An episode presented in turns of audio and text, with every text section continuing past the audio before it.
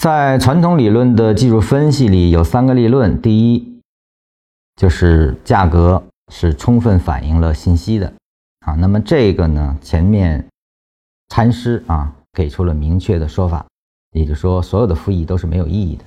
那么第二条，趋势一旦形成就会延续啊，也就是说，价格沿着趋势运动，这个实际上也是禅师所批驳的啊。那么它是什么？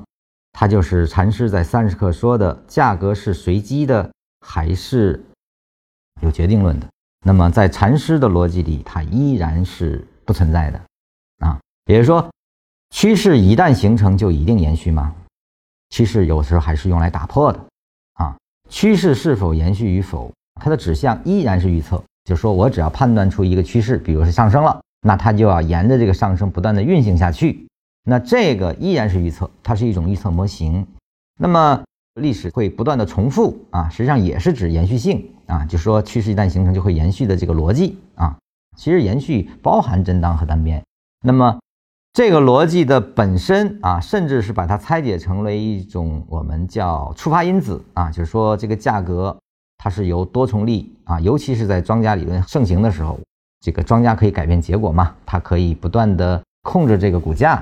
向某一方向运动啊，那么这些其实都叫决定论啊。那么价格的决定论在禅师面前，禅师认为是上帝式的预测啊，这是上帝式啊，是鲜艳的，也就是说未发生，我认为它必然发生的一种逻辑，它依然是预测的。这个与禅论依然是完全违背的啊，禅师不同意这一点啊。禅师说，交易只能来自于现实，这个现实指当下啊。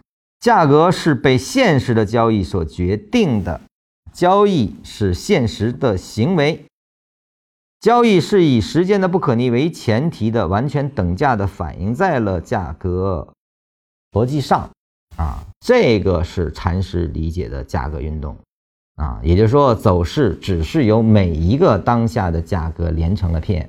我们对未来走势的预测，那个未来的当下依然是由不同的因子所形成的那个不可定的、不可测的一个结果。它走到未来那一刻的时候，你去连起来，它还是一个轨迹，它不是可以鲜艳去决定的。你用任何力的分解都不可能鲜艳的决定未来的走势的方向，以及趋势是否延续，以及未来是否可重复。都是不可得的，所以说缠论从根本上就是在否定预测，也就是说走势的合力是不可测，这才是缠论的核心，这才是走势中完美的最根本表达。我们必须站在这个下，我们才能够找到解决问题的方法。也就是说，站在任何走势可测下的所有努力都是徒劳的。都是没有意义的，都是荒废人生，啊！只有回到了根本，走势只是每一个不可测的价格的不断的在时间不可逆下的连接形成的轨迹，这才是走势的本质。它只是一种现象，围绕现象去做出来的任何推论皆是错误的，是愚蠢的啊！